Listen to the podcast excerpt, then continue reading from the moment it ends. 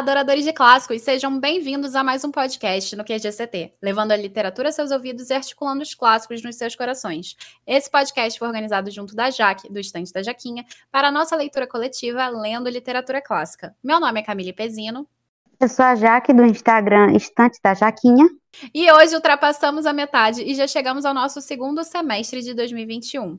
Embora tentássemos controlar o tempo para que o debate fosse curto, os participantes ficaram bem empolgados. Assim, através do Google Meet, com todo mundo falando o que achou, o que gostou, o que não gostou, comentamos sobre os aspectos sociais e até um pouco científicos presentes na obra de Crime e Castigo de Fyodor Dostoiévski. Para aproveitar, teremos a Meg hoje, que fez um curso sobre o livro com a gente. Oi, gente, eu sou a Meg, a Dodô de Patinete que acompanha na Twitch, e eu tô aqui para falar umas bobagenzinhas históricas. bobagenzinhas não. Você vai dar um baita help hoje pra gente. Então, antes de passar a palavra para Jaque trazer aquele resumo maravilhoso que a gente já conhece, vamos falar um pouquinho sobre o Dostô, apelido carinhoso para o escritor. Dostô, também conhecido como Fyodor Mikhailovich Dostoiévski, ele nasceu em 11 de novembro de 1821, bem lá no centro da Rússia, em Moscou. Ele, aos 16 anos, acabou ficando órfão de mãe e, por isso, nesse mesmo ano, foi enviado a São Petersburgo, lugar em que cursou a Escola de Engenharia Militar. Seu pai era um médico e que acabou sendo assassinado em 1939 pela população local de onde vivia, o que prova que talvez ele não fosse um tão bom médico assim. E bem, o impacto foi tão grande na vida do Dostô que foi assim que o autor, ainda muito jovem, teve seu primeiro ataque epilético, o primeiro de muitos que o levariam à morte. Alguns anos depois, em 1841, ele resolveu tentar compor dois dramas históricos, os quais não concluiu. Inclusive um deles, igual a Alexandre Dumas, tratava sobre Mary Stuart. Talvez seus estudos estivessem, sei lá, bem pesados, porque dois anos depois, quando os finalizou, ele finalmente começou a trabalhar em São Petersburgo como engenheiro e traduziu obras importantes. Mas o cargo público acabou não agradando tanto ao Dostô e ele se demitiu para escrever o seu primeiro romance. Pra gente, é conhecido como Pobre Gente, um título de 1846 que tratava muito sobre onde o Dostoiévski vivia. Claro que o livro fez sucesso, porque no ano seguinte já estava na sua segunda edição. Só que, em 48, quando ele publica o duplo, não deu tão bom assim. E isso fez com que ele acabasse se isolando um pouco do mundo pelas questões de, de, as pessoas acharem que a sua escrita estava em decadência. Esse exílio fez com que as pessoas se preocupassem também com ele, não só por essa questão da escrita. O que acabou sendo realmente preocupante foi que, em 1847, ele se envolveu em um golpe revolucionário contra o Nicolau I. E foi aí que ele foi condenado e sentenciado à morte. Mas ele devia ter alguém por trás que gostava muito dele, com as costas quentes, porque de frente quase ao pilotão de fuzilamento disseram que ele podia viver e ir para a Sibéria. Passou cinco anos por lá fazendo os trabalhos forçados que a gente vai encontrar o Raskolnikov, o protagonista de Crime e Castigo, fazendo. E depois ele se tornou soldado, apaixonando-se por Maria Isayevna. Até onde sei, ela era casada com outro camarada, deu um rolo aí, mas eles conseguiram ficar juntos. Após o período na Sibéria, ele volta para São Petersburgo, absoluta e irrevogavelmente mudado, como nós podemos conhecer através de Memórias do Subsolo, escrito em 1864, o mesmo ano da morte da Maria por tuberculose. Mas, Antes disso, em 1862, conheceu em férias na Alemanha o jogo de roleta e ficou tão viciado quanto endividado. Tanto é que nos lega o título, em 1866, O Jogador. O seu estilo, após isso, torna-se até mais prolixo, já que ele recebia pela quantidade de páginas que fazia. Dois anos depois, aproveitando parte de suas experiências, cria o então famoso e livro de hoje, que em breve a Jaque vai resumir, Crime e Castigo.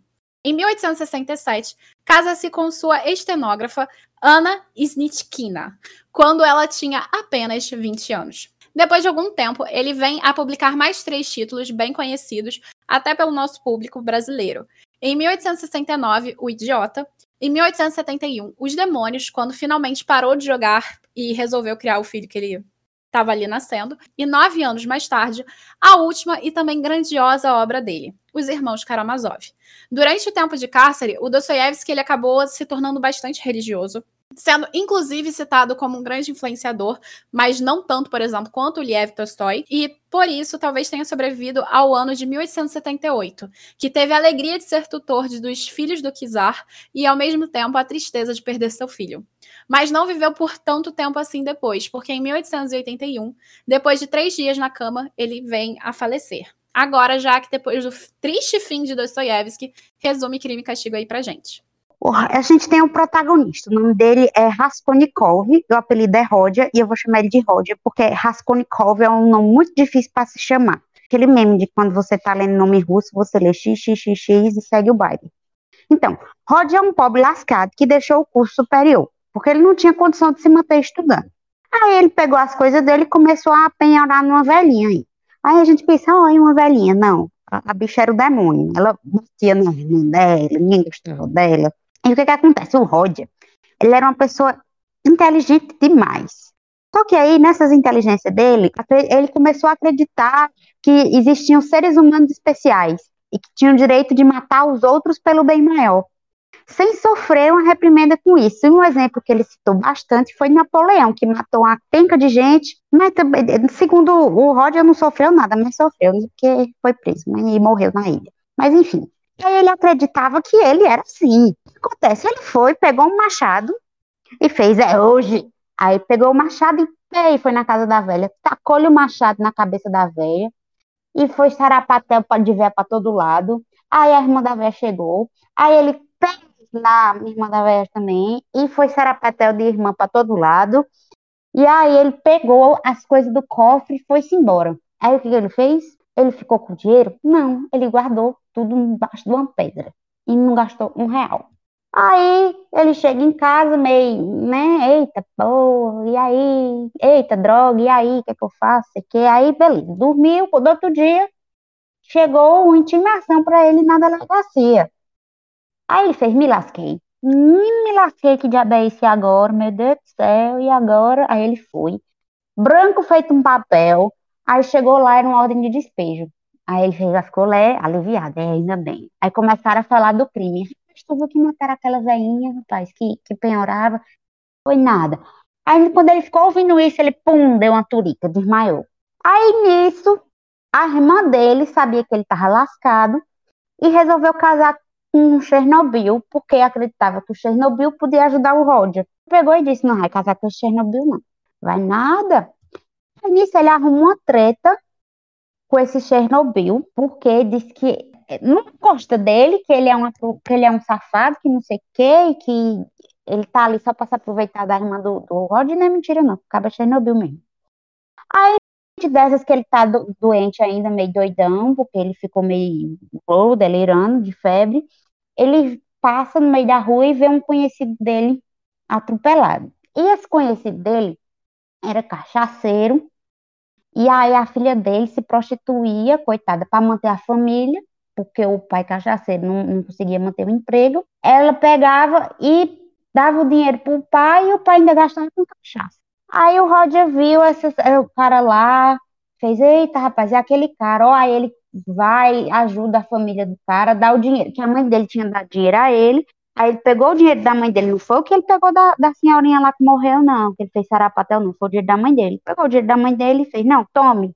Deu pra mulher do que, que virou bife lá, atropelado. Aí o Chernobyl viu que o cara, tinha, que o Roger tinha dado dinheiro para a família do cara e falou assim para a mãe do Roger, olha, Roger tá dinheiro, dando dinheiro à rapariga. Ele é doido, não presta não. Aí o Roger fez, eu não tô dando, não. E mesmo que eu tivesse dado, ela é muito, pessoa muito melhor do que você, que você é um desgraçado. E pei, pei, pei, foi aquela confusão, sarapatel para todo lado de novo. Não, mentira, ninguém morreu, não. Mas foi conversa de um lado, xingamento de outro.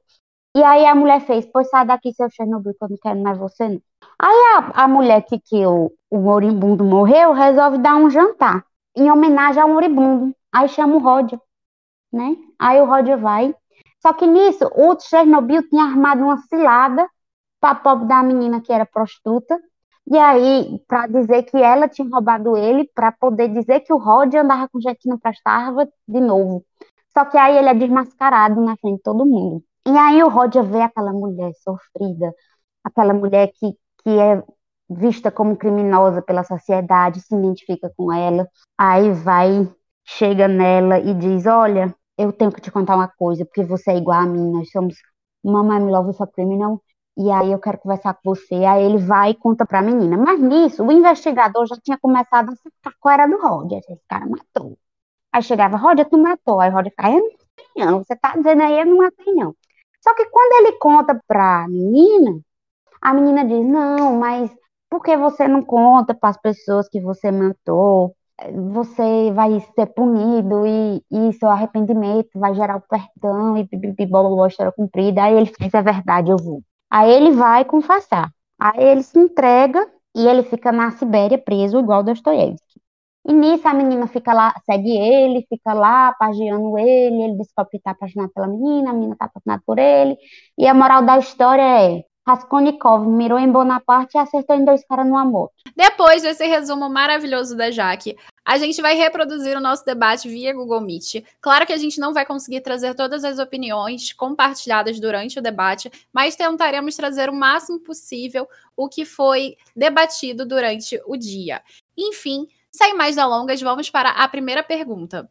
O que que você achou da experiência de ler Crime e Castigo? Gostou da história? Achou fácil a leitura? Achou difícil? Bom, eu achei bem tranquila a leitura de Crime e Castigo, porque apesar dele ser um romance do século XIX, ele reflete muito bem acontecimentos que poderiam ser da nossa contemporaneidade.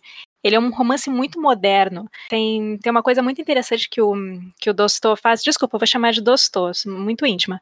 Um, ele coloca muito de racionalidade e irracionalidade brigando dentro de uma pessoa, como aconteceu com o Roger, também vou chamar de Roger, também muito íntima dele.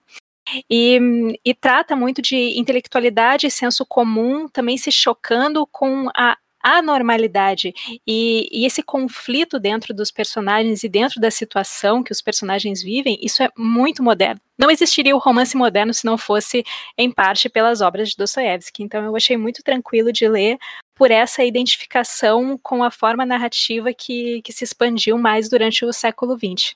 Paz, eu vou ser sincera a vocês, eu não achei a leitura fácil, não. Por quê? Porque eu me envolvi demais emocionalmente. E, e quando o Roger tava matando, parecia que era eu que tava matando. Quando ele ficou enjoado, eu fiquei enjoada junto. E quando ele ficou lá doido, ah, meu Deus, ah, meu Deus, eu fiquei, ah, meu Deus, junto com ele. Então eu sofri feito uma desgraçada na leitura. Me apeguei demais ao rapaz. Amei o livro de paixão, cinco estrelas favorito, mas não foi fácil, não, minha gente. Eu sofri, viu? Sofri bastante, até que eu demorei um mês para ler. Bom, eu tô acostumada com literatura russa e para mim não foi um problema. Eu não me senti tão conectada com o Raskolnikov quanto a Jaque. E eu concordo muito com a ideia que a Meg trouxe. Não existiria o romance moderno sem Dostoiévski, porque a gente realmente vai ter esse confronto apresentado ali no debate, eu lembro que as pessoas comentaram sobre a dificuldade dos diferentes apelidos e nomes, porque quando a gente está tratando de literatura russa, a gente chama de Raskolnikov, de Rodia, de não sei o que, mais uns 30 nomes, e as pessoas acabam ficando um pouco confusas até pegar o ritmo da história. Mas, para mim, isso é bem mais tranquilo. Eu acho que a escrita do Dostoiévski ela é fluida ao mesmo tempo em que ela consegue ter pontos descritivos a fluidez da narrativa vai me encaminhando, as linhas de raciocínio, as lógicas que o Dostoiévski vai apontando. Então, para mim, é tranquilo ler Dostoiévski. Eu já vi muitas pessoas terem problema com Dostoiévski, mas principalmente com Irmãos Karamazov. Eu ainda não experienciei essa leitura, então não posso falar em específico sobre ela, mas tudo que eu li do Dostoiévski até hoje, como Jogador, Crime e Castigo, Noites Brancas, entre outros títulos, para mim foi realmente tranquilo. Então, eu gosto muito do autor. Eu nem tenho o que comentar, porque a Meg já comentou. Então, assim, vou me abster aqui. Eu não sei em que parte que caberia isso na discussão, mas fica muito mais interessante saber de Crime e Castigo como que, que essa narrativa foi criada, pegando o contexto que, que ela foi criada e o contexto do autor, como já foi dado, né? A gente sabendo a vida eh, em preso do Dostô, a gente pode imaginar por que, que teve aquele final tão abrupto e por ele ser publicado também numa revista cuja audiência, cujos leitores eram muito conservadores, um final daqueles poderia muito bem agradar eles. Então é aquele novelão com um final, com um final assim muito muito agradável para quem era ortodoxo Dostô era bastante ortodoxo, a gente vai ver isso um pouco mais tarde falando da cidade. Sim, exatamente. Não só isso, a gente vai ter a questão da religiosidade muito impregnada na narrativa do Dostoiévski. Tanto é que você tem a simbologia dentro da cruz, a, na cruz que a Sônia acaba dando para o Rod no final da narrativa, quase no final da narrativa. Para além disso, eu vejo, assim, basicamente, que todos os títulos, pelo menos todos os títulos que eu li do Dostoiévski, que eu conheço, estão muito conectados à vida dele. Memórias do Subsolo, o jogador, Noites Brancas, Crime e Castigo, todos eles estão se conectando com a vida, com os percalços do Dostoiévski. E o mais interessante disso é que isso faz com que o texto seja tão verossímil, porque são os sentimentos e as emoções do autor ali aflorando durante a narrativa. Então, me pergunto o quanto de Raskolnikov existe no Dostoiévski e vice-versa. E o quanto também do, do narrador de Memórias do Subsolo existe em Dostoiévski, porque os dois eles creem que parte da, das ações do ser humano elas vêm pela razão. Só que nem tanto no, no protagonista de Memórias do Subsolo, que ele acha que falta ainda um pouco de razão. O Roger crê em razão 100%.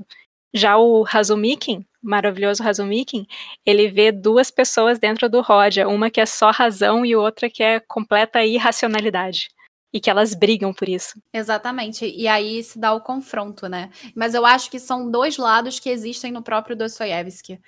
Tanto é que ele, ao mesmo tempo em que é um religioso ortodoxo, do mesmo lado ele foi um revolucionário. Então tem dois lados aqui que estão se confrontando o tempo todo. Eu acho que isso é muito interessante dentro da construção dos personagens até do próprio Dostoiévski, que parece que eles sempre estão entrando em confronto, mas eu não diria nem que é do próprio Dostoiévski em si, mas da literatura russa no geral. Tanto é que tem uma passagem em Doutor de Vago, e lá vai Camille voltar Doutor de Vago, embora já que eu dei, que diz que a literatura russa é sobre vida ou morte, são sobre essas tensões o tempo todo. Então eu acho que em Dostoiévski a gente consegue ver isso, não só em Crime e Castigo, mas outros títulos do autor muito bem. Sim, só para encerrar a parte que eu estava falando dessa, dessa semelhança entre o Dostô com o Rodia, os dois são caras educados, os dois são leitores de, de socialismo, do materialismo histórico, e isso também mostra essa semelhança entre eles e o conflito interno que talvez o Dostô também estivesse sentindo Exatamente, exatamente. Mas aproveitando que a gente já está falando pro do Raskolnikov, e a, nos aprofundando na personalidade dele, vamos para a segunda pergunta. O Raskolnikov, nosso protagonista, é por vezes chamado de louco durante a narrativa, ou que está prestes a ficar louco. O que, que você acha disso? O que mais chamou a sua atenção em relação ao personagem e você o vê como sendo alguém bom ou alguém mau? Eu não acho que ele seja um sujeito louco ou totalmente bom ou totalmente mau. Eu, eu não, não acredito em extremos quando se fala do ser humano.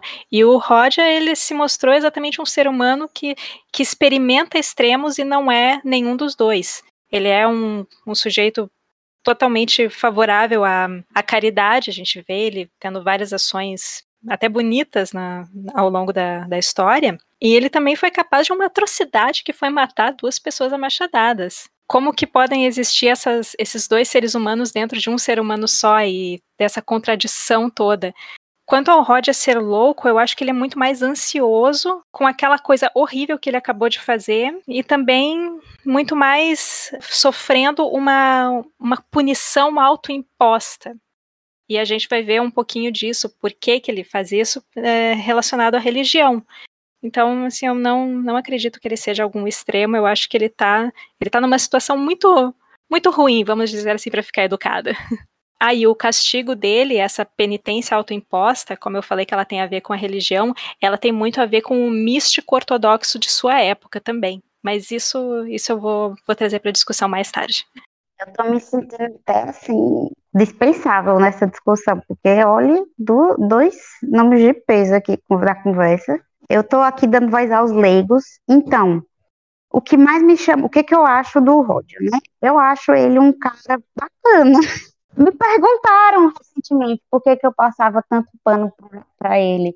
E eu realmente acredito que ele seja, em certa dose, uma vítima da sociedade, porque ele, ele tinha, assim, o, o seu lado genioso, que ele achava que ele podia ser, um Napoleão pela sua inteligência, mas ele também era um cara gastado. Ele não tinha muito dinheiro, ele não tinha muita perspectiva das coisas. Eu não sei se ele chega a ser. Na verdade, eu não acho que ele chega a ser louco. Eu acho que ele é mais deprimido e, como a própria Meg disse, ansioso. E ele ficou sem rumo na vida. E quem nunca, né, minha gente? E hoje em dia, então, ele é para mim um, um cara normal, um ser humano como qualquer outro, que trouxe uma representatividade ali para a gente. Eu acho que eu me identifiquei muito com ele. Não foi pela questão do, da morte, assim, do crime, até porque eu não matei ninguém, minha gente. Eu, investigação social, olha, tô aqui de boa, tô livre, mas eu me identifiquei com o cara que ele tá sofrendo, ele tá perdido, ele tem as suas teorias, mas ele não consegue provar suas teorias ele está existindo num mundo que ele não sabe mais o que fazer nem para onde ir direito, porque está tudo uma bosta. E desculpa, Camila, tenho que falar esse palavrão, porque está tudo uma bosta. Está todo mundo lascado, com fome.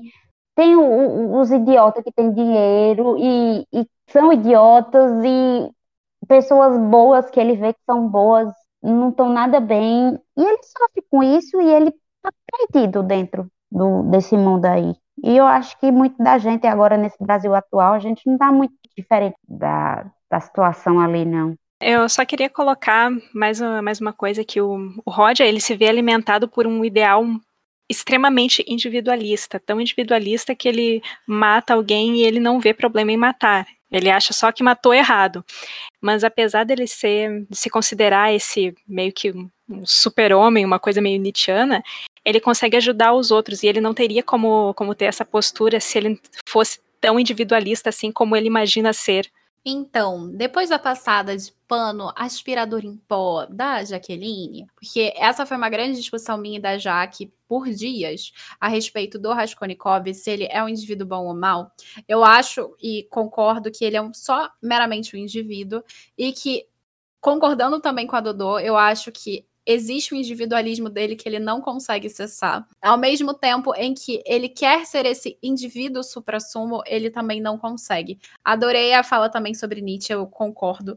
Eu acho que é basicamente essa ideia. Mas vamos à personalidade do Raskolnikov. Aqui a gente tem alguém tentando, como um cientista, a gente pode até pegar o Frankenstein, o Victor Frankenstein, aqui para fazer uma comparação. É um cientista tentando provar a sua teoria, indo até os limites e, no fundo, se arrependendo dessa teoria que elabora. Como o Victor ele acaba enfrentando a criatura ali e desgostando do processo que fez, é o que acaba acontecendo com o Raskolnikov. E tanto quanto eu não consigo passar pano para o Victor, eu não consigo passar pano para o Raskolnikov. Eu acho que ele não é louco, Algumas pessoas no grupo comentaram que ele era louco, etc e tal, que aquilo era insano, mas na verdade é um processo realmente social e uma tentativa, uma mostra científica de chegar ali a um ponto. Claro que o Dostoiévski, como ele se coloca na posição do Raskolnikov, e isso fica muito óbvio para mim, o que acaba acontecendo é que ele mesmo faz essa passada de pano, lustramóveis, pro Raskolnikov, ao ponto de no final da narrativa vir dizer que ele salvou crianças num prédio em chamas e ficou queimado. Então, a ideia ali é não trazer o Raskolnikov como super-homem no sentido de trazer um malefício à sociedade, mas um super-homem por ser bondoso demais. E por conta disso, a gente cria essa dualidade de alguém bom e alguém mal, quando na verdade ele é um ser humano que o autor tenta fazer constantemente que a gente acredite que ele é um super-humano, mas não no sentido que ele acreditava a princípio, como um sentido napoleônico. Então, eu não sei, Dodô, se no curso que você fez sobre Dostoiévski chegaram a comentar a opinião do Dostoiévski a respeito do Napoleão. Porque eu sei que durante o período russo, Napoleão foi visto positivamente, depois ele foi visto negativamente. Então, eu não tenho certeza no período do Dostoiévski como isso aconteceu, porque teve a campanha russa do Napoleão, etc e tal. E aí, o Napoleão foi aí que ele se lascou todo. Então, até queria saber como o Napoleão é visto, porque se bem visto, o que acabou acontecendo é justamente o oposto. Ele não consegue ser Napoleão. Então, por ele não ser alguém como Napoleão, ele pode ser bem visto socialmente ou mal visto socialmente. Ou mal visto para ele mesmo. Então, assim, eu tenho essa curiosidade, mas o que me chama atenção em relação ao Raskolnikov é isso: é ele querer ser esse cientista que prova sua teoria, mas que no fundo não consegue completar a teoria e passa por esse processo que a Meg falou sobre a questão de ele próprio se castigar por aquilo que ele fez. E eu fico na dúvida se o castigo que ele inflige nele mesmo é porque ele se sente arrependido pelo fato de assassinar alguém, que não é o que eu acho, ou ele fica arrependido pelo fato de não conseguir ser um homem notável como Napoleão não notável no sentido necessariamente positivo, como por exemplo a gente tem o notável do Hitler, que é esse personagem heróico que aparece e entra como figura de destaque. É essa figura que o Raskolnikov o Rod queria ser e ele acaba não conseguindo ser. E eu gosto muito dessa ideia também de fracasso que o Dostoiévski aponta. Justamente esse fracasso que leva o Raskolnikov à Sibéria para reconhecer todo o processo que a Sônia acaba incutindo nele. E tem uma cena linda, inclusive, entre ele e a Sônia, que ele beija os pés da Sônia, porque ele tá beijando todas as mazelas, as desgraças, a tristeza do mundo. Então, ele se curva a Sônia justamente porque ela é essa representação simbólica. E a Sônia, sendo essa representação simbólica, continua pura de uma forma que ele nunca vai conseguir ser. Então, eu acho isso sensacional dentro da personalidade do Raskolnikov. É ele querer ser bom e é ele querer ser notável e sendo notável ele jamais vai ser completamente bom, porque para ser notável você tem que ter uma ruindade inerente. Eu acho sensacional essa construção do Dostoiévski. É, sobre Napoleão, não, isso não foi visto na aula, porém, o Napoleão ele representa muito ideias europeizantes e nós sabemos como o Dostoiévski ele era bastante crítico à europeização da Rússia. Ele achava que tudo de ruim que poderia acontecer na, na Rússia vinha do Ocidente, vinha da Europa. Por isso também daí eu já trago a discussão a cidade de Petersburgo, onde acontece a história. À medida que o Roger vai caminhando por, por Petersburgo, uh, toda essa a sua contradição vai se mostrando dentro da cidade. Daí aqui eu trago um contexto histórico breve de como que essa cidade foi criada. Ela foi criada por Pedro o Grande no século no início do século XVIII, se eu não me engano, para emular justamente o que estava acontecendo nas cidades europeias, em especial em grandes portos, como acontecia na Holanda. Ou seja, lá era um porto de entrada não só de, de comida, de, de qualquer coisa, de, é, era também um porto de entrada de tudo de ruim que vinha da Europa, isso na cabeça do Dostoiévski. Toda essa essa contradição dentro da cidade acontecia também dentro da cabeça do Roger. E sobre a Sônia também, a gente tem que lembrar que a Sônia ela representa a religião ortodoxa. Então, ele beijar os pés dela mostra como ele agora está está se prostrando à religião e a religião como salvação dele também. Sim, tem isso também, mas a própria narrativa dentro do texto, ele comenta sobre a questão das mazelas do mundo e da pureza. Então, tanto tem, eu acho, para mim particularmente, essa notação religiosa, de fato tem, porque é ela que traz a religião na narrativa e é ela no final que mostra o caminho para ele. Ao mesmo tempo, tem todas essas mazelas e o mantimento da pureza, no sentido filosófico, para além só do sentido religioso. Pelo menos eu vejo né, nesse aspecto. Não que necessariamente seja separado, mas na minha cabeça eu separo os dois. Só que, em relação ao Napoleão, voltando ao Napoleão, uma coisa interessante é que, por mais que o Napoleão ele seja a representação europeizante, ainda assim, eu acho que o interessante é que o Napoleão é aquele que domina e depois é rechaçado pela Europa. Então, eu não sei se ele vai ser esse elo positivo com a Europa ou não, entendeu? Por todo o processo histórico de tentativa de reconstrução do Império Romano a partir dos atos napoleônicos. Porque o Napoleão, ele entra, e até, por exemplo, a gente pode citar o jovem Werder, que é do Gotha, tô agora falando certo agora, finalmente, que é um modelo de ruptura com toda a tradição europeia anterior. Então, eu me pergunto se não é essa, esse sentido de virada positivo ou o próprio negativo, entendeu? Sim, a gente também tem que lembrar que o Roger, ele é a representação do homem afetado pelo iluminismo. Ele tem ideias muito europeias e por isso que ele gosta tanto do, do Napoleão. Só que no final, a gente vê que, que as ideias dele estavam bastante tortas e, e aí ele se voltou para a religião local mesmo, como salvação. Mais uma vez se voltando para a Rússia como salvação. O homem das luzes não tem espaço dentro dessa, dessa Petrogrado, por mais europeizante que ela seja. Faz sentido, porque eu consigo ver mais no ponto de vista negativo, Napoleão sendo visto como um modo negativo, que vai fazer esse encaminhamento ortodoxo, a religião ortodoxa, do que de fato positivo. Mas eu realmente me coloquei nesse questionamento por conta disso, da figura do Napoleão em si, para a Europa, ela é controversa. Tanto é que isso pode acabar sendo um aspecto controverso em outros lugares. Até aqui, por exemplo, quando a gente tem e aí eu vou citar Memórias Póstumas de Brás Cubas, do Machado de Assis. Tem uma passagem do Brás Cubas que ele comenta que parte da família dele ficou feliz porque Napoleão caiu e a outra parte ficou triste. Então me perguntava até que ponto ele poderia ser visto de maneira positiva ou de maneira negativa nessa impressão. Mas, considerando o iluminismo, faz sentido. Faz bastante sentido. Essa ideia de purificação, ela é bastante ortodoxa. Isso para um europeu seria não mal visto, mas não seria muito bem compreendido. Porém, a gente sabendo da vida do Dostoi, a gente consegue entender como que ele chegou a isso na história, né? Ele se arraigou a religião dentro do cárcere dele e acabou trazendo isso como um ponto iluminatório. A mesma coisa que vai acontecer, por exemplo, com Tolstói. O Tolstói entra naqueles questionamentos sobre morte, etc e tal, encuca e resolve ver o tolstoísmo, que é essa ideia centrada e até religiosa também. Eu acho que esse é até um processo bem russo, porque vai vir com esse teor mesmo de possibilidades através da religião de chegar a um denominador superior, sabe? Eu vejo muito isso na Rússia. Salvo engano, o Tolstói ele também não era muito, muito favorável à europeização da Rússia, não, né?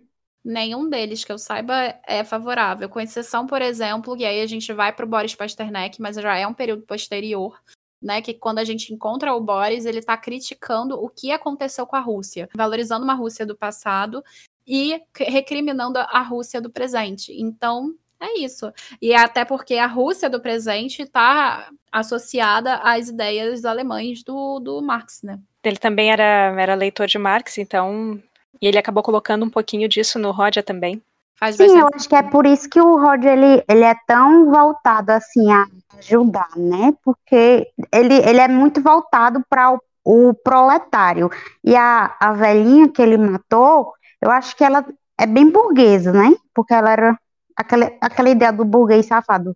Não sei hum. se eu tô falando besteira, mas. Na verdade, não, não falou besteira uh, sob um ponto de vista marxista, o Rodia ele é visto como revolucionário, a velha é vista como o capitalismo e a irmã dela que morre lá na, na besteira, ela é o povo inocente que é que morre por causa do capitalismo nas mãos de algum revolucionário que pode não saber o que está fazendo. Massa.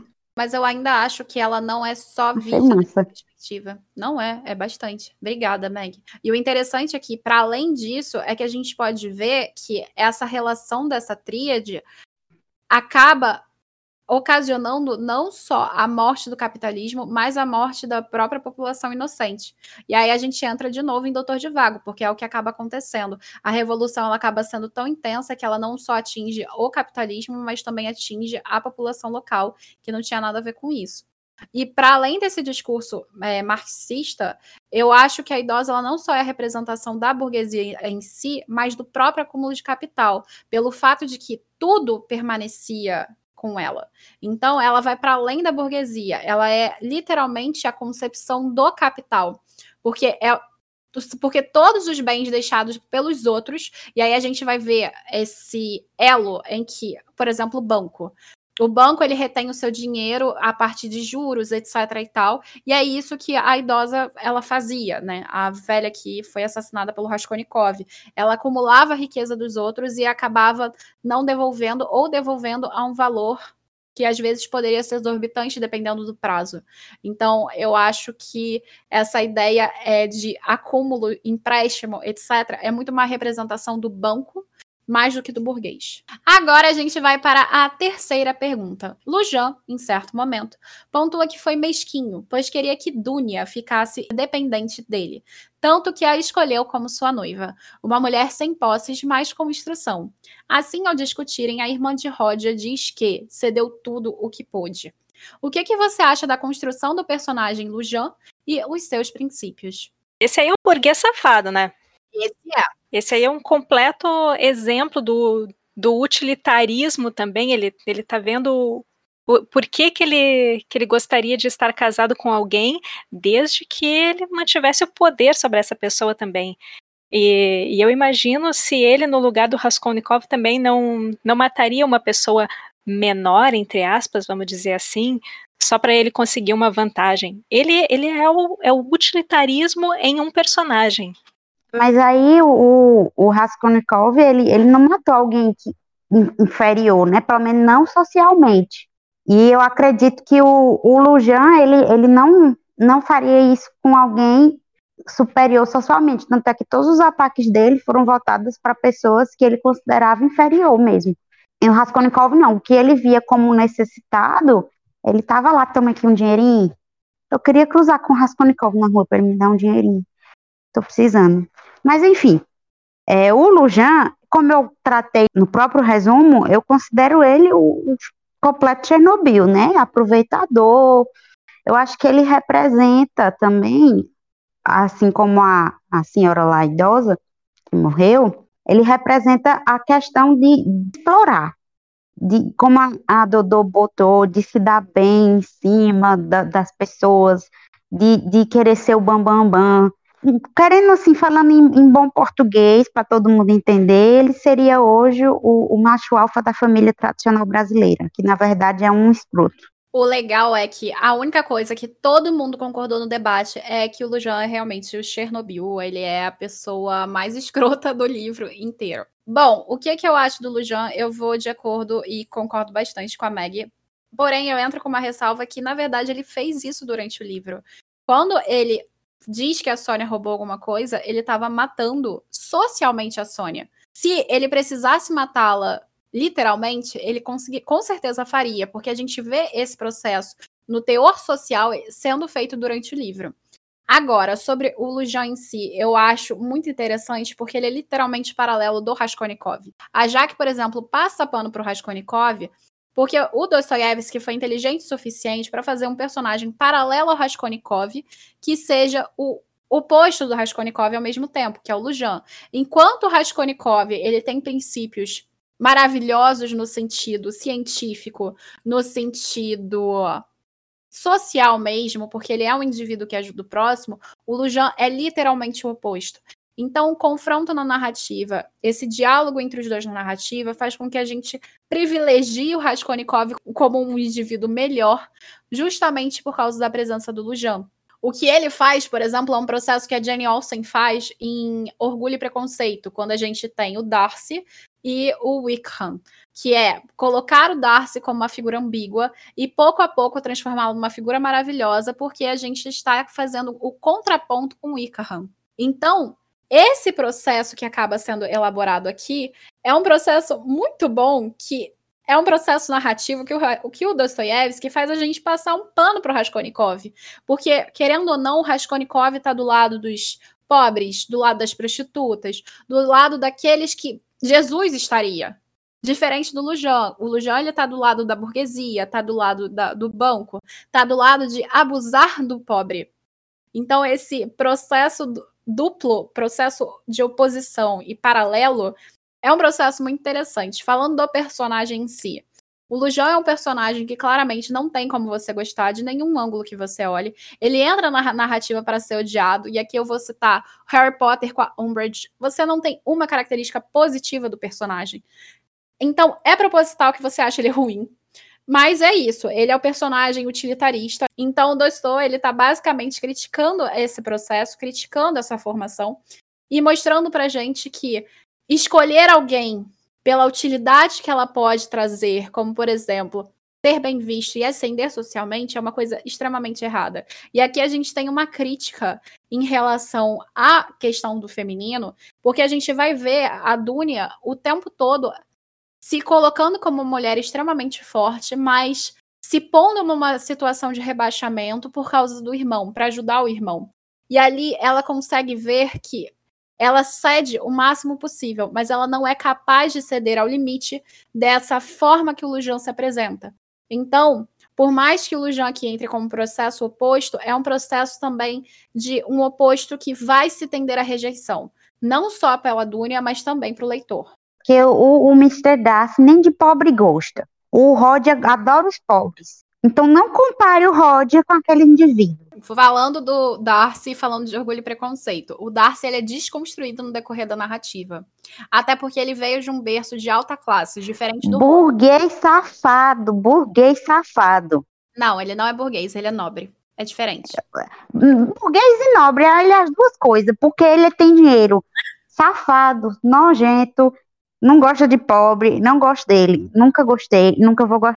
Eu não gosto do Darcy também, como eu também não gosto do Roger. Mas a questão. Tá é... errado, tem que gostar do. Não vamos começar. Mas enfim, a questão do paralelo aqui não é literalmente o paralelo entre os personagens em si, mas o processo narrativo que a Olsen e o Dostoy eles fazem ao mesmo tempo. Que é o processo desse paralelo de gostar e, e odiar. Sabe por que, eu acho que, que a gente ainda tem um carinho especial assim pelo Roger? Porque o Roger, ele se lasca o livro todinho.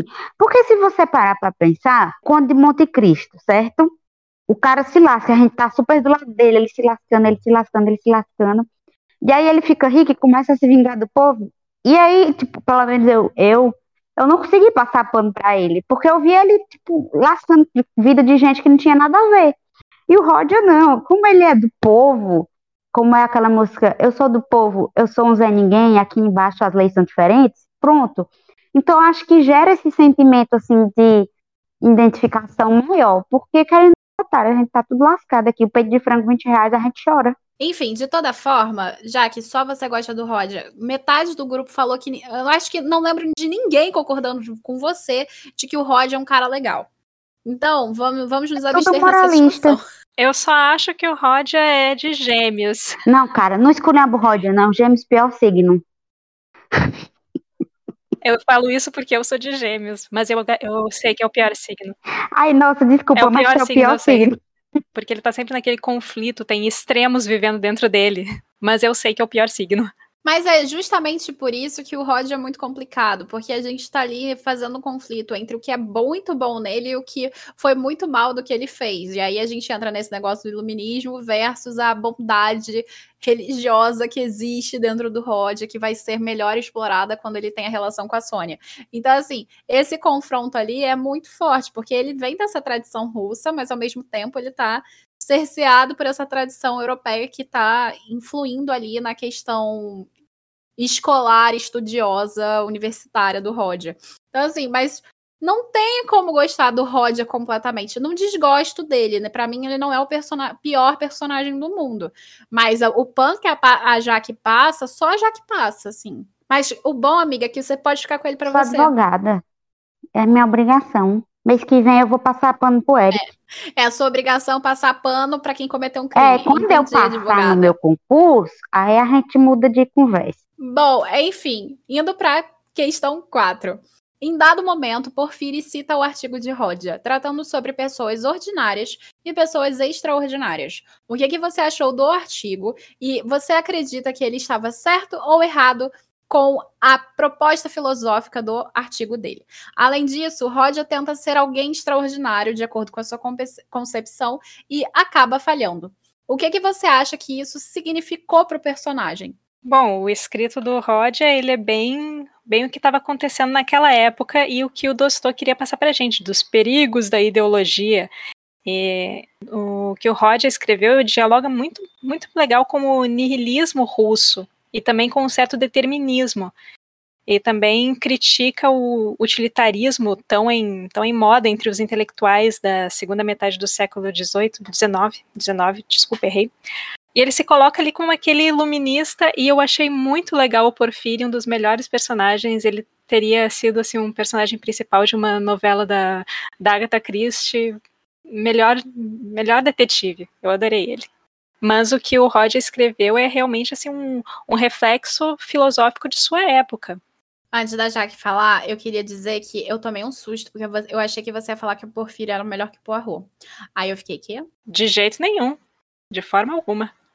Só tomei o susto. É, então, eu vou concordar com a Meg. Não tem como é, você não enxergar a questão do utilitarismo ali, naquela ideia dele de, de uma pessoa pelo bem da humanidade, por, em nome de coisas grandes, fazer é, malefícios, e a gente percebe que o, o que, que o livro traz, que de certa forma, né? Porque também tem muito ligado ao individual.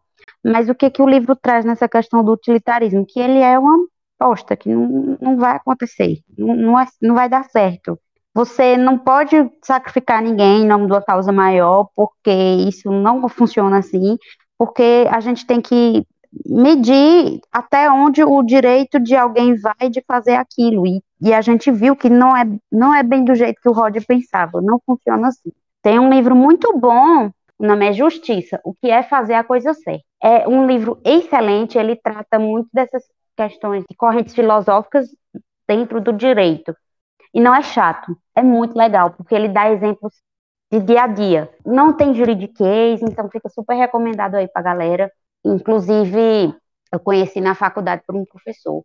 Enfim, aí o que que acontece? Eu acredito também que o Roger, ele falou aquilo porque ele tem aquela história do menino de leite criado a leite pera, que ele não foi criado a leite pera, a gente sabe, mas sabe aquela coisa dentro da pessoa que ela acredita que ela é um floquinho de neve especial, porque ela é inteligente e sabe que é inteligente, só que na verdade ela é só mais uma bosta no mundo de bosta. Pronto, ele descobriu isso da pior forma possível.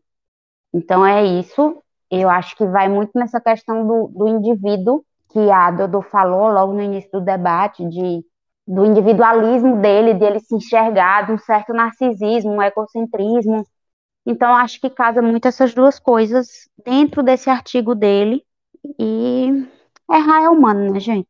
É, e nós vemos também como todo o monólogo interno do, do Roger, ele se coloca como herói e vilão, que é algo muito moderno, e o Porfiri também, com as, com as perguntas dele, ele cria também aquela sensação de alienação entre um criminoso e um carrasco, que, que no fim o Roger foi o seu próprio carrasco. Cara, eu não gostava do Porfiri. Toda vez que ele aparecia, eu ficava, nossa, quando é que o Roger vai enfiar uma, uma, uma machadada na cabeça do Porfiri? Sabe qual é interessante? Só você não gostava do Porfírio porque você era a única que gostava do Roger. Nossa, eu tinha muita raiva dele. Camille, sabe que li Stalking? Quando o Sangu, tá, o uhum. policial tá começando a, a, perseguir o Sangu, que você fica, nossa, morre, policial, morre, morre, e ele não morre. Você fica, nossa, não, Sangu, não, volta. Pronto, não sei. Você, não, amiga. muita gente, muita gente passa por isso. Eu li os comentários. É tipo isso. Tá bom. Então, né? Vou responder a pergunta para não perder a amizade. tá brincando. Mas, enfim, é, em relação a questão do Porfírio. Para mim, Porfírio é um dos melhores personagens do livro. Inclusive, ele trazer isso por parte da investigação, eu acho que acaba trazendo uma coisa moderna, como a Dudu chegou a comentar sobre essa questão do vilanesco do herói, a quebra, o rompimento do maniqueísmo no personagem, mas também traz de uma forma brilhante a questão psicológica por trás de assassinatos, serial killers, porque as pessoas que mais cometem atrocidades são aquelas pessoas que ultrapassam uma medida. E eu acho isso muito legal, porque eu vejo uma análise psicológica, por exemplo, tem um livro chamado Mind Hunter, que foi inclusive publicado pela editora Intrínseca aqui, que vai falar sobre esse processo dos serial killers, dos psicopatas, etc. Esses estudos que foram feitos. E eu sinto que, em certa medida, o Dostoiévski está trazendo isso aqui também, quando está falando sobre essa questão da pessoa que se que é ordinária, a pessoa que é extraordinária, a pessoa que acha que pode ser extraordinária, que é o caso que acontece com o Roger. Claro que o Roger percebe que não é uma pessoa extraordinária.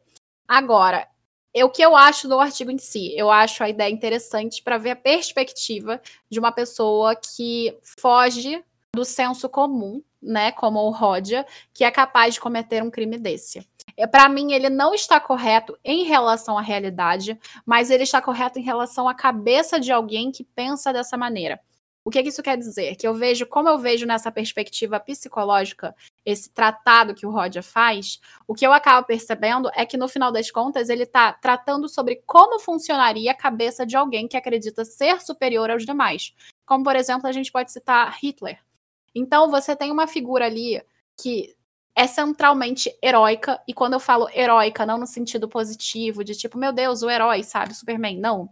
No sentido de uma figura que é obrigatória, essencialmente importante naquela sociedade, naquele tempo e naquele período. Então, por exemplo, quando a gente diz que Hitler é uma figura heróica, a gente quer dizer que poderia ser qualquer outro indivíduo a estar ali naquela posição. Então, existe uma figura heróica que vai se achar ou vai tender a essa noção de extraordinário apresentado pelo Raskolnikov e vai se colocar nessa posição.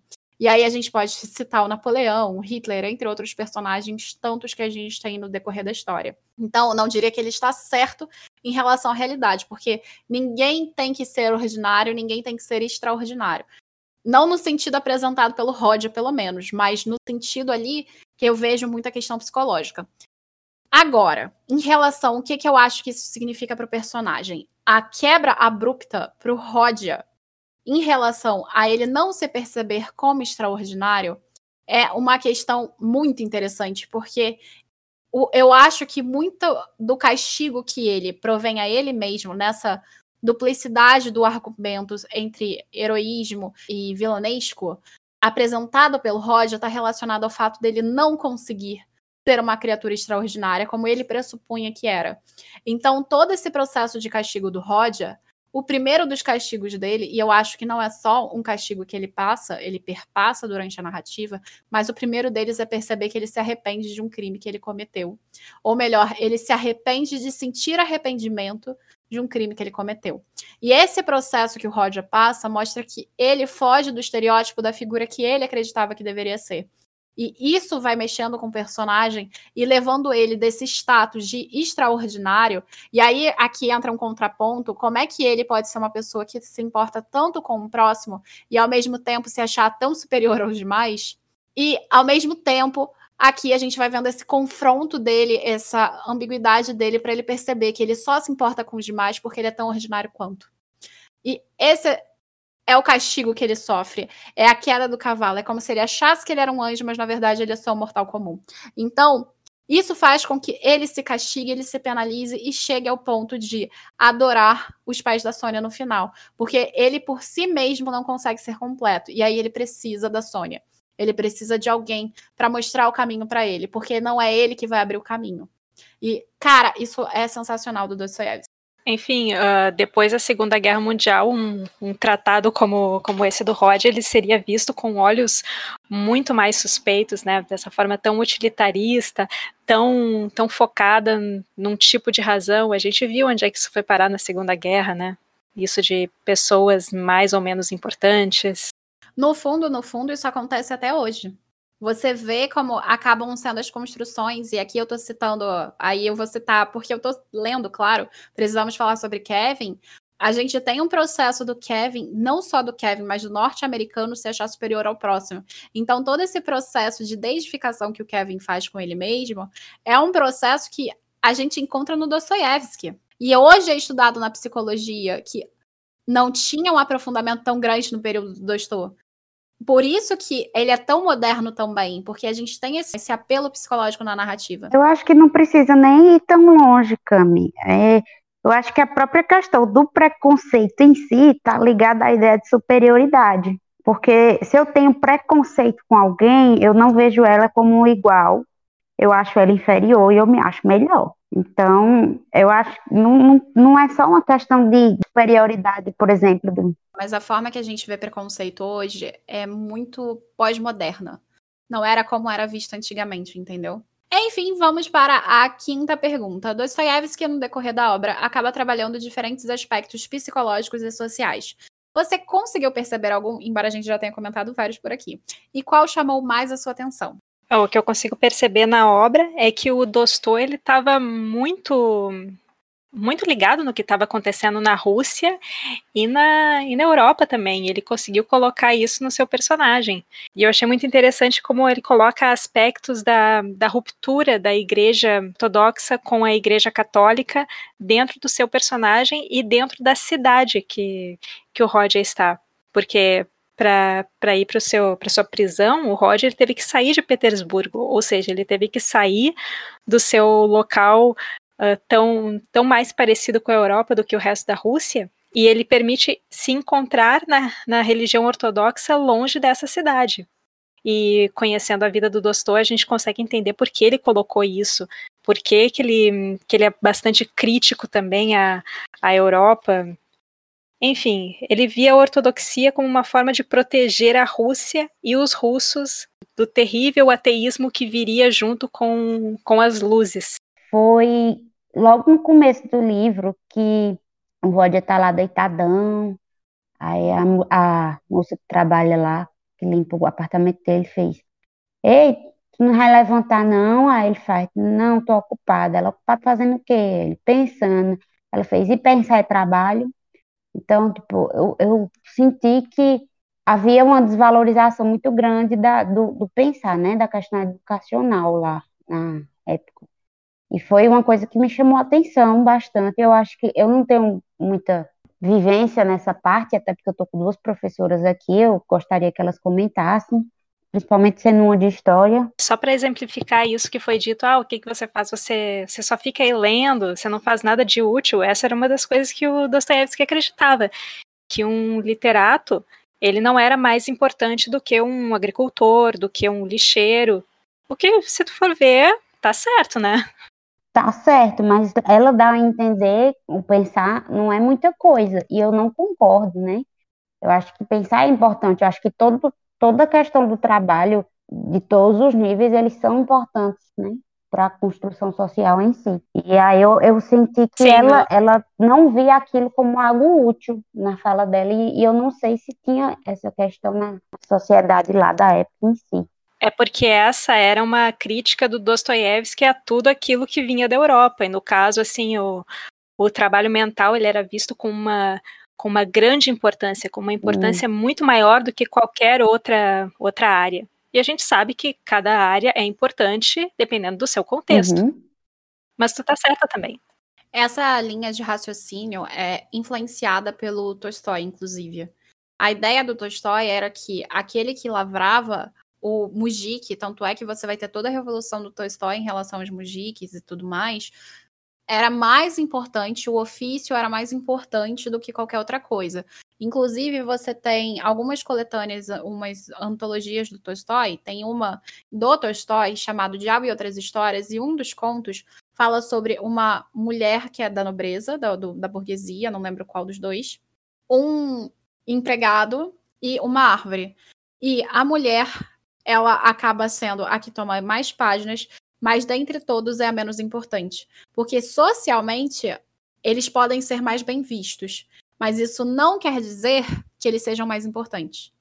E essa crítica do Dostoiévski, ela se assimila muito à do próprio Tolstói, dessa coisa do mujik, daquele que está produzindo e lavrando ser mais essencial dentro da sociedade do que o pensador.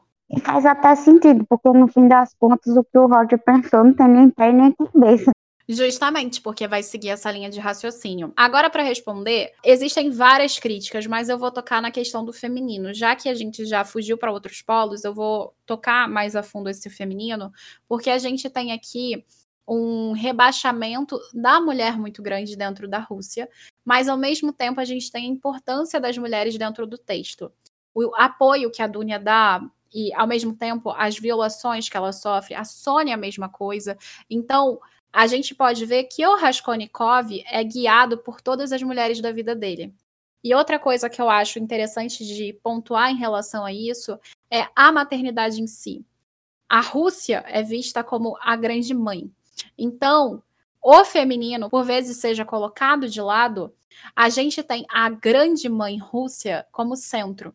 E aí, o interessante é que dentro da literatura do, do Dostoiévski, a gente vai ver em Crime e Castigo como as mulheres são importantes na vida do Raskolnikov. a mãe que o sustentava e até o final, e aí a gente vê essa maternidade compulsória no final, onde leva a mãe. A gente tem a Dúnia, a irmã, e essa fraternidade entre os dois, até que ponto ela é levada, até que ponto ela iria pelo irmão, e por fim a Sônia, até que ponto ela vai pelo pai. A gente vai ver diferentes mulheres na narrativa sendo mitigadas em relação ao homem, a esse homem central que acaba sendo não só utilitário, esbanjador, entre outras coisas, e pensador também. Então a gente vai ver essas mulheres que seguem esse padrão russo e sendo a Rússia mitigada por esses homens e acaba entrando em outras críticas, mas entra também na crítica ao feminino. E aí a gente pode fazer até um paralelo com outras coisas que a gente já comentou, como, por exemplo, essa questão das críticas da Europa, a esses pensamentos europeus, a essas tentativas de se manter alinhados a essa noção europeia. Eu só gostaria de falar que as personagens femininas do livro, elas são sensacionais.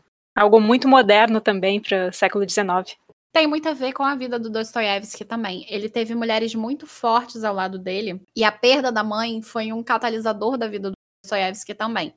Acho que não tanto quanto o pai a epilepsia, mas a morte da mãe dele faz com que ele vá a São Petersburgo e passe por todo esse processo. Então, eu acho que ele tanto assimila a vida pessoal dele, a Maria, a Ana e a mãe, ao mesmo tempo em que ele associa a própria Rússia. Então, eu gosto muito desse paralelo que os autores russos fazem, o próprio Boris Pasternak faz isso, em relação às mulheres na narrativa, sempre associadas à Rússia. Porque a, a mãe terra, é, é, como Gaia, né? Essa representação de que a terra é aquela que provém, é, é aquela que dá, aquela que dá luz. E a mesma coisa da mulher. Então, eles sempre acabam fazendo esse tipo de associação, e eu acho lindo. A penúltima pergunta é: Svidrigailov se suicida, dizendo que foi para a América. O que, que você acha desse suicídio? O que, que você acha que fez ele se matar? O Svidri, eu vou chamar de Svidri porque eu também tenho dificuldades em falar o nome dele completo. Ele basicamente ele representa o prazer momentâneo, né? Em contraposição à Dunya, que é a abnegação. Eu não, não consigo ver assim uh, grandes motivos filosóficos do, do, do, suicídio dele. Infelizmente, essa parte eu não, não consegui encontrar nada estudando. Porém, eu achei interessante ele falando que, que vai para a América, porque já, já desde o, fi, o final do século XIX, os Estados Unidos eram considerados algo algo assim no, no pico do, do, capitalismo. Não na época de crime e castigo, mas é algo que foi quase previsto, ou seja, era o, o extremo da ocidentalização. E talvez isso tenha a ver com, com se perder na visão do Dostoiévski. O, o Svidri, ele representa o hedonismo. Então, eu acho que o personagem é, se matou porque eu acredito que ele era meio frustrado é, nessa questão. Primeiro eu vou falar da América, tá? Porque eu acho que vai fazer mais sentido. Eu acredito que essa questão da América estava muito ligada à liberdade. Não sei se na época de crime e castigo, mas a gente sempre tem uma ideia de que a América é livre, capitalista, a Rússia. Quer dizer, a gente sempre tem, não, a gente tem a ideia americana disso, né? Que a Rússia é, é comunista, opressora, bibibi, bababó. E eu acredito que ele quis dizer que foi buscar uma liberdade, só que essa liberdade não existe. E a liberdade dele, na verdade, era a morte, porque a vida dele era vazia. E ele era um homem muito, como tu disse, né? Muito do prazer de não sei o que. Ele não tinha muito sentido nas coisas. E eu acredito que ele viu Raskolnikov como um, um cara que ele tinha certos princípios morais, um tanto quanto tortos, talvez, mas ele tinha, ele tinha um ideal, ele tinha tudo. Ele era um homem dual, mas ele tinha seus ideais. E esse outro aí, que eu não sei falar o nome, era vazio. Na minha cabeça, ele se tirasse ele da história, para mim era melhor, porque eu não gosto dele, não. É, ele ser vazio também tem a ver com ele ser o detentor do dinheiro, ele ser o mais próximo de um capitalista dentro da história. Mas é só para corrigir assim um, uma época histórica, o socialismo ele só entrou na Rússia na Revolução de, de 1917, foi acho que 80 anos depois da publicação do Crime e Castigo. Pois é, esse ponto de vista que você abordou já, que é um ponto de vista atual, não o ponto de vista da época. É, é, inclusive, essa questão da América capitalista, o que os Estados Unidos faz hoje como propaganda. Eu sei é, que, que vem depois, vem da, da Guerra Fria e tal. Isso, eu sei. Isso. Mas o livro ele foi escrito em que ano? 1860 ah, tá. e pouco. Então realmente é. Não sou capaz de opinar. Então, em relação à América, eu concordo com você, Jaque, pelo seguinte ponto. Naquele período histórico, e aí a Dodô pode me corrigir se eu, já, se eu estiver errada, a gente vai encontrar essa migração de diferentes países para a América, em busca de oportunidades melhores, em busca de alguma coisa. Então, eu acredito que esse foi para a América é buscando uma liberdade ou buscando uma outra realidade que ele não vai de fato encontrar senão na morte. Nesse aspecto, eu concordo contigo. Sobre a questão do suicídio, eu concordo muito com a Meg, o que ela falou sobre a questão do prazer dentro da percepção do Svidrigailov. Só que, além, para além disso, eu acho que ele é um personagem também paralelo ao Raskolnikov. Por quê? Primeiro que ele é outro personagem incômodo, concordo com a questão do capitalismo, ele representa o que o dinheiro pode ter, o que o Raskolnikov não tem. Então, é um paralelo em relação financeiro. Tanto é que o Lujan também tem dinheiro e o Svidrigailov também tem. Ambos estão interessados na irmã do Raskolnikov. Então, interessados nessa Rússia que acolhe o Raskolnikov. E não só interessados no sentido de amar essa Rússia, mas no sentido de abusar dessa Rússia. Só que, claro, o Lujan ele vai num ponto que o Svidrigailov não consegue. Tanto é que rola aquela cena estranha e escusa sobre aquela possível tentativa de estupro que, no final das contas, a irmã aponta a arma para ele, diz no final, não consigo, e com um tom estranho e vou dizer aqui talvez maternal nesse sentido de como a Rússia não consegue esmagar os próprios russos e ele desiste desse empreendimento e vai embora para América. Então aqui a gente tem um contraponto muito interessante. Eu não acho que ele seja um personagem que pode ser tirado, pelo contrário, eu acho que aqui ele também faz essa representação ao oposto do Raskolnikov, enquanto Raskolnikov é esse personagem intelectual, o Svidrigailov é o personagem dos prazeres hediondos mesmo. Então a gente tem esse confronto entre esses dois personagens, tanto é que eles se encontram numa taverna e ele está sempre bebendo, ele está sempre nesse jogo de prazeres intensos, que é algo que a gente não vê o Raskolnikov fazendo. Então ele entra nesse contraponto com o Raskolnikov também. E o que que eu achei do suicídio em si é uma questão interessante, porque eu tenho várias ideias a respeito desse suicídio, mas a principal delas é que, justamente por ele não ser aceito, amado como ele queria ser amado pela Dunia, por essa representação da Rússia, ele não aguenta. E por isso que ele vai para a América, nessa representação analógica. E aí ele vai para ter a possível liberdade, a fuga dessa realidade que ele tem. Então a América ela vai ser essa representação da fuga. E essa fuga ela é necessária porque ele não vai conseguir viver sem a Dunia.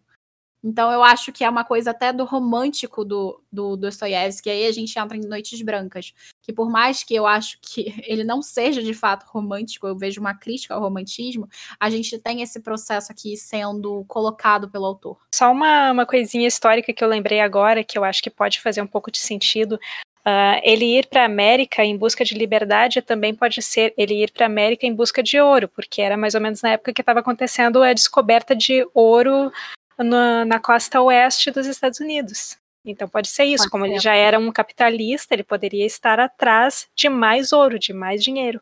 Mas eu acho que não é o sentido do que o Svidrigailov fala aqui. Não é, eu acho que não é essa busca pelo ouro, mas pela busca da liberdade que o, o ouro seria capaz de transmitir, que era uma, digamos, propaganda da época. Só que essa questão do ouro não acho que seja isso, até porque o Svidrigailov, antes dele morrer, ele vai distribuindo o dinheiro que ele tem. Tá abdicando do dinheiro. Mas o ouro era uma possibilidade de liberdade para aqueles que buscavam esse intento. Então, eu acho que é a busca da liberdade por conta disso. Mas o contexto histórico ajuda bastante. Quando eu disse que eu, não. Para mim, tanto fazia, é porque eu quis dizer que eu não gostava do cara.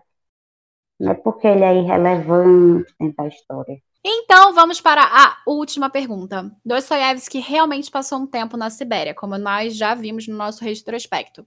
Assim, as condições narradas em Crime e Castigo são reais. O que, que você acha das condições em que os presos são colocados? E ainda Roger diz, já na prisão, em liberdade. O que, que você acha que ele quis dizer com isso? Vamos dar um contexto histórico rapidinho aqui sobre o, os locais de trabalho na Sibéria. Desde o século XVI, os czares russos eles já estavam mandando pessoas para diversos rincões da, da Sibéria para justamente aumentar o seu país, porque lá era uma região de, de bastante luta de terras e bastante populações locais. E eles, eles começaram com isso, seguindo o curso dos rios e indo mais ao sul, ali mais para perto do Cazaquistão, que foi mais ou menos a região onde o Dostoiévski foi mandado também. Ou seja, ele foi para uma região até até bem boazinha em comparação com outras da Sibéria, porque lá é de clima temperado, lá não, não se tem neve o ano inteiro. Isso acontecia porque as pessoas precisavam de mais terras para poder plantar mais e para poder abastecer as pessoas em cidades grandes, como por exemplo Moscou e logo depois a, uh, com o Pedro Grande, Petrogrado. Imagina só, era muita gente, eram polos que se tornaram um, pou, um pouquinho mais industrializados devido à, à quantidade de ferro e carvão. Essas pessoas precisavam de muita comida, e comida também exige muito espaço. Por isso as pessoas eram mandadas para esses locais, principalmente na Sibéria, e a Sibéria, gente, é um lugar quase do tamanho do Brasil. A gente não tem noção assim do tamanho imenso que é essa não é estado, também não é província, mas enfim, vocês entenderam o que eu quis dizer. Esse espaço. É, vamos dizer esse espaço.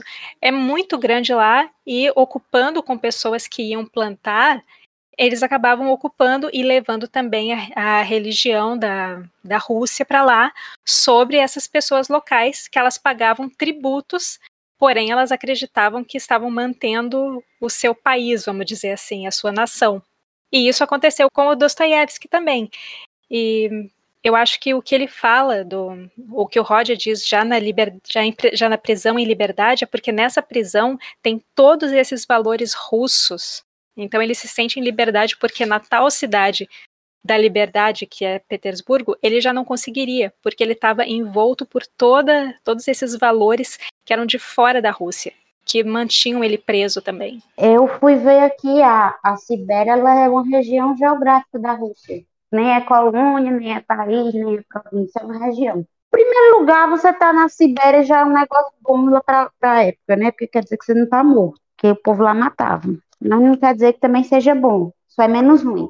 Mas o que eu acredito é que o que, o que ele quis dizer é que ele encontrou uma redenção. Inclusive, eu entrei em discordância nisso com a Camille, porque para mim ele vinha a Dunha como uma redenção, e a prisão também. E a Camille não concordou comigo. Mas eu continuo com a minha opinião, de que para mim a prisão e a Dunha significam uma, uma redenção para ele, por isso que ele já estava em liberdade. Continuo discordando. Eu não acho que eles são a redenção, mas o alívio que ele sentiu de ser deslocado daquela realidade. E outra, ela não é a redenção porque ela é o símbolo supremo da religiosidade. Então, ela não é redenção, ela é a salvação dele. Da mesma maneira que a prisão, ele acaba sendo parte do processo de fuga daquela realidade que antes ele vivia. Mas a pessoa não então, pode encontrar ela, redenção na religião. Ela, mas ela não encontra redenção, ela encontra a salvação. Outra coisa que eu acho importante aqui destacar é que quando a gente vai ver esse processo do Rodia, a redenção dele é antes dele ir para a Sibéria. É porque ele já vai se entregar. O fato dele falar porque a Sônia mandou se bem que ele quase voltou e não ia falar, tá?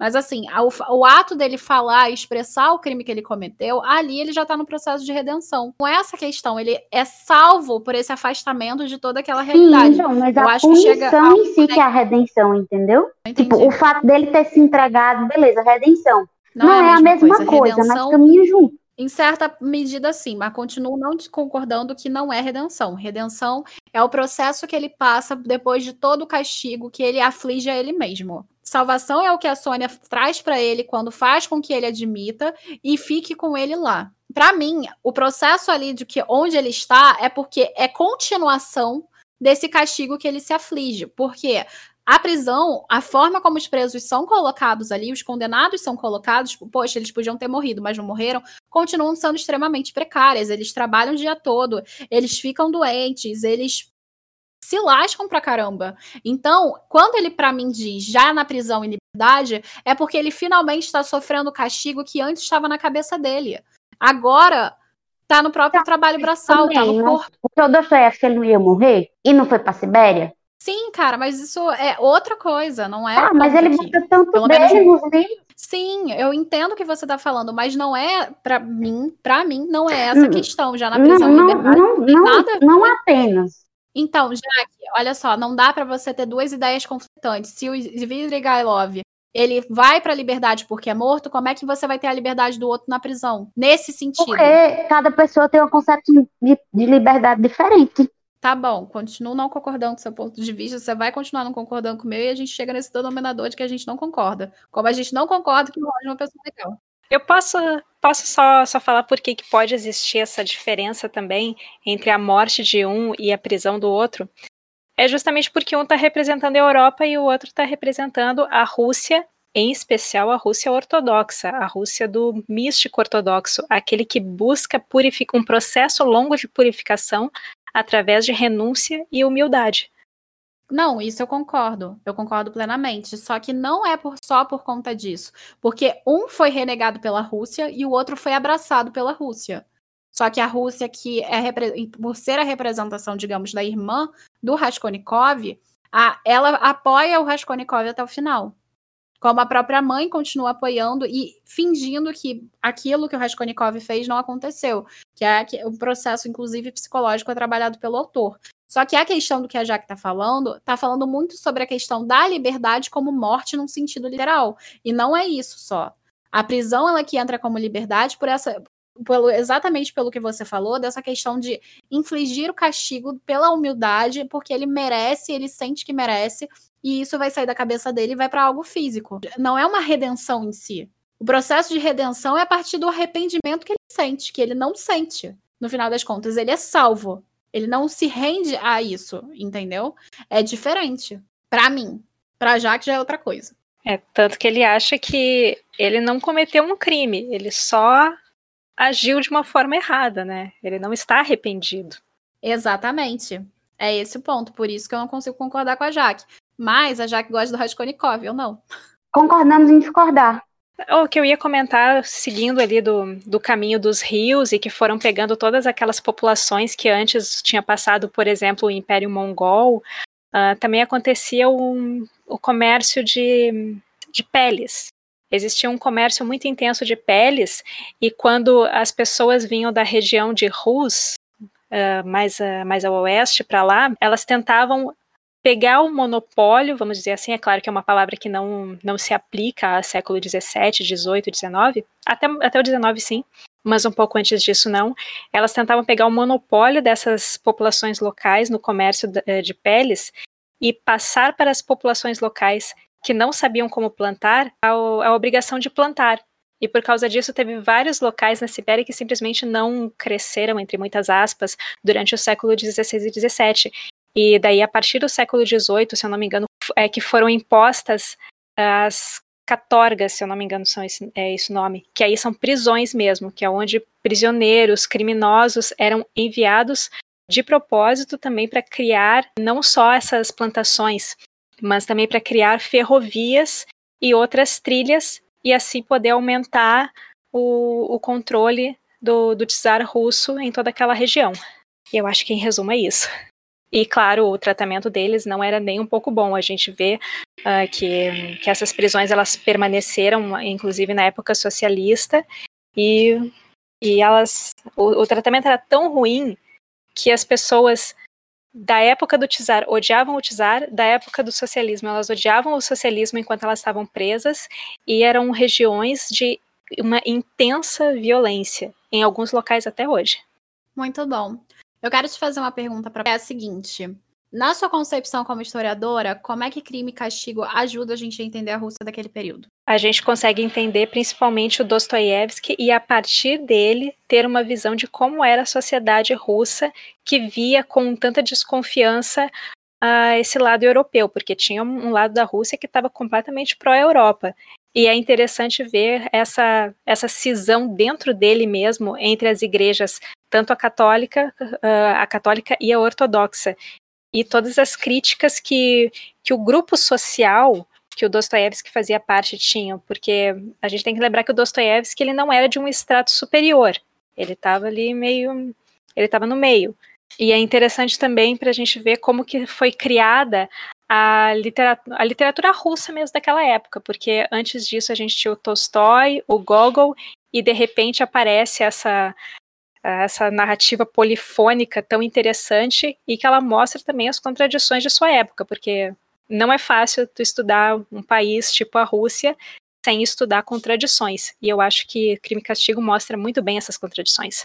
Dostoiévski, ele, ele, tu disse que ele era classe média, certo? Certo. Mas eu entendi também que ele acreditava, não, eles não acreditavam o fato de dele ser um literato fazia dele melhor que as outras pessoas, assim como Tolstói dava mais valor aos mugis. Mas ele não tinha um tratamento é, diferenciado por ser um literato famoso, não? Tipo, ele não tinha um acesso às camadas mais altas, não? Eu acho que nessa parte a Cami pode, pode me corrigir, mas eu imagino que na Rússia, na época que o Tolstói, não, o Dostoiévski saiu da prisão, foi a época em que começou a se ver a literatura de uma forma mais profissional. E o Dostoiévski entendeu isso. Ele tanto que ele, que ele publicou em, em jornais e ele conseguiu, eu acho que ele conseguia se manter como, como literato e não como engenheiro. Exatamente. O que, que aconteceu é que ele largou tudo para virar escritor. Então, a, o literato já era bem quisto durante aquele período. Só que existe uma diferença muito grande entre o Tolstói e o Dostoiévski. O Tolstói, ele era um nobre, ele era um conde, o conde Tolstói. Então, ele tinha riquezas e influências diferentes do Dostoiévski. Tanto é que o Dostoiévski escreve por página. E os últimos livros dele são maiores porque ele precisava de mais dinheiro, principalmente antes ali naquele período antes do jogador mais ou menos, que ele estava realmente precisando por causa do vício do jogo. Então assim, ele entrava em círculos sociais bem estimados, mas isso não queria dizer que ele era parte daquele círculo, sabe? Eu gostei de saber disso, porque eu não sabia mesmo. É interessante também aprender. Enfim, gente, esse foi o nosso podcast. A gente reproduziu um pouco do debate, a gente trouxe informações novas. Dodô, muito obrigada por todas as informações. Também quero fazer um agradecimento especial a Martin Claret por ter cedido os exemplares em parceria e também o exemplar para o sorteio. A editora foi uma fofa, foi a primeira a mandar tudo. Então, muito obrigada, Martin Claret, pela confiança, porque a gente está com esses exemplares desde dezembro do ano passado. Então, muito obrigada mesmo. Agora a gente vai se despedir. Gente, como eu disse no início, eu não tenho nem roupa para estar tá aqui, nem, nem sabia como agir. Eu tô, tô me sentindo muito feliz por participar daqui. Muito obrigada, Cami. Muito obrigada, Jaque. E me chamem para fazer edição de podcasts, é arroba Dodô de Patinete no Twitter. Dodô muito fofa. Dá vontade de guardar num pote. E minha gente, ela é assim, vocês não vão conseguir ver, mas ela é belíssima. Mas enfim. É, eu quero agradecer a você que ouviu até aqui que viu meus quebra-pau com Camille, que isso é normal, mas a gente se ama. Não é, Camille? Responda para as pessoas. A gente se ama, mas a gente sempre tem uma discordância em livros específicos. Ana, e geralmente são russos. Ana Karenina, Crime e Castigo, Drácula que fugiu da curva. Mas é de um irlandês que está falando sobre ocidentalização. Então, assim, faz sentido. e é isso. E aí, o que está acontecendo? Daqui da questão foi que eu gosto do homem, ela não gosta do homem, cada um defendeu seu ponto de vista, tudo bem.